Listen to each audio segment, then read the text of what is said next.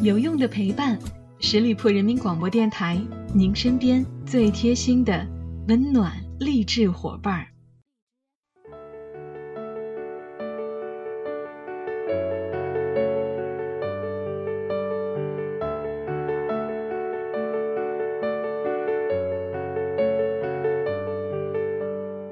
有用的陪伴，十里铺人民广播电台，您身边最贴心的温暖励志伙伴。Hello，亲爱的小伙伴们，又到了每周一与您不见不散的名人风范，我是小五。呃，都说什么样的男人最有魅力呢？如果说奶油小生太甜，邪魅狂狷太过，这些流行在市面上的爆款或许带有很多的流量，但却不能称作实打实的男性魅力。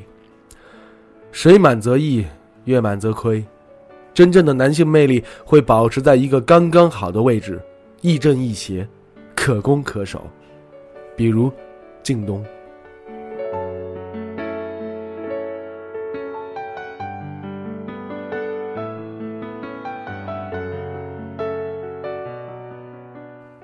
最近啊，他跟陈道明老师一起拍了一组机车的大片儿，简直是暴击很多少女的心啊！这组照片呢，是为了宣传他的新剧《我的前半生》而拍的。在剧里边呢，他扮演了一个亦正亦邪的商业精英，还惹得袁泉、马伊琍在剧中为了他黯然神伤啊。他说：“我们都不是天使。”这一次啊，他以职场精英的身份出现，却也不是什么传统的伪光正角色，除了人美嘴甜、会做饭、一言不合还会打人呢。他会毒舌，会算计，有时候精明到冷酷。但有时候也足够温暖人心。菩萨心肠，金刚手段，这种掌控全场、游刃有余的气场，完全能够让女人失去理智的说服力。而且，他也不是第一次出现了。在《欢乐颂》里边，靳东虽然戏份不多，但只要一出场，足够让你忘记什么包总啊、起点呐、什么赵医生的。而《伪装者》里边，那个游走在各道各县的名楼大哥，在运筹帷幄之中保家卫国。硬汉柔情，往往最迷人。还有很多很多，他不动声色地诠释了什么叫做“丽如芝兰玉书，笑若朗月入怀”。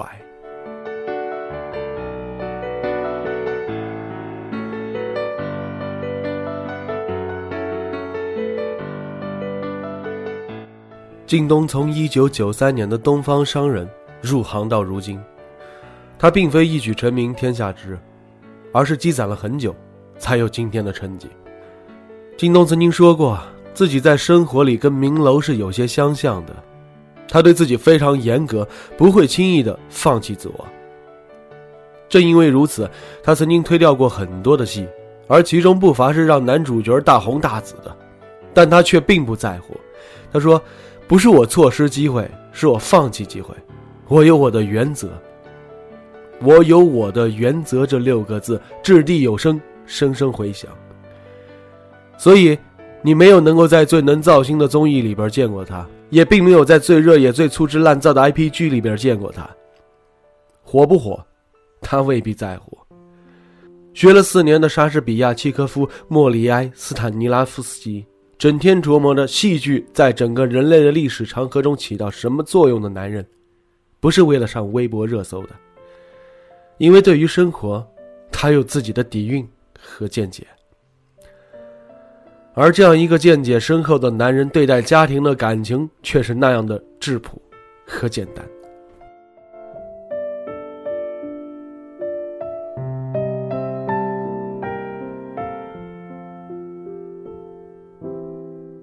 他曾经说过：“我对我的家人，只要没有击穿道德这个原则，这个尺度。”我是毫不思考、毫无疑问对他们力所能及的去宠溺、宠爱。一个家庭的幸福度完全都在于这个男人的宠爱度高不高。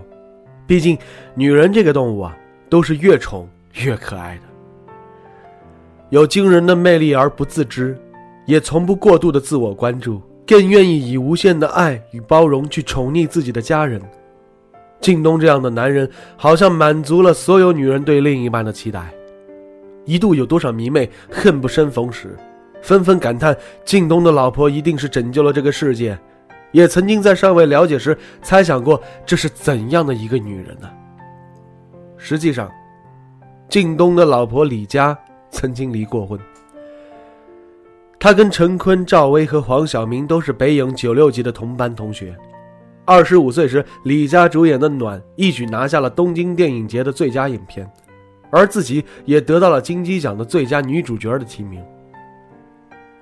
在事业的最高峰期，她选择了息影，嫁给了爱情。她以为她的牺牲会换来一份长久的爱，然而这段婚姻只维持了三年。于是，经历了一段撕心裂肺的旅程之后，她选择了重新上路。二零一零年重归荧幕，那个时候。李佳遇见了靳东，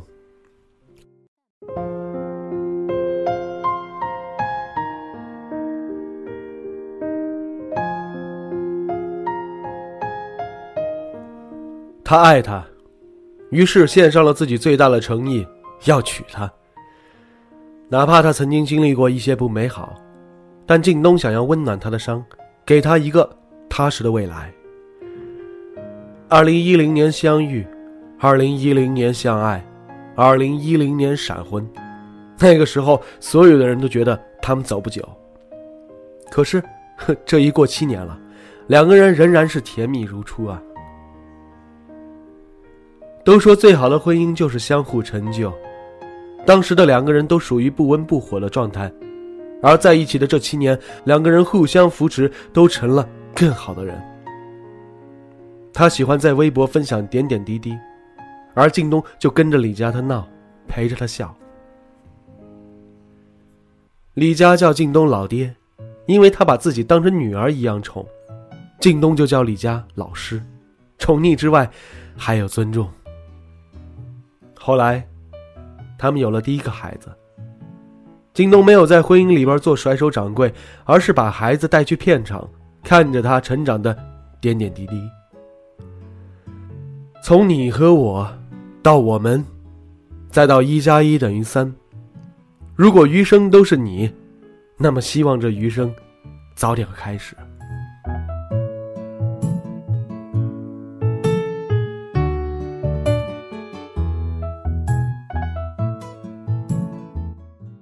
人人都说七年之痒，可是李佳却说看着你每年周而复始，却惊喜连连。好的婚姻不会埋葬爱情，更不会让爱情冲淡，而是用日积月累的感情赢过强悍的现实。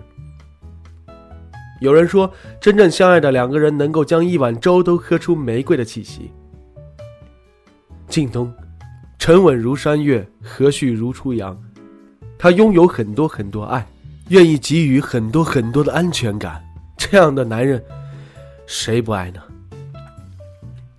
好了，亲爱的听友们，感谢大家收听今天的名人风范，我是小五，欢迎大家关注十里铺人民广播电台公众微信，在订阅号中直接搜索十里铺人民广播电台，点击关注就可以了。我们下期节目再会喽，拜拜。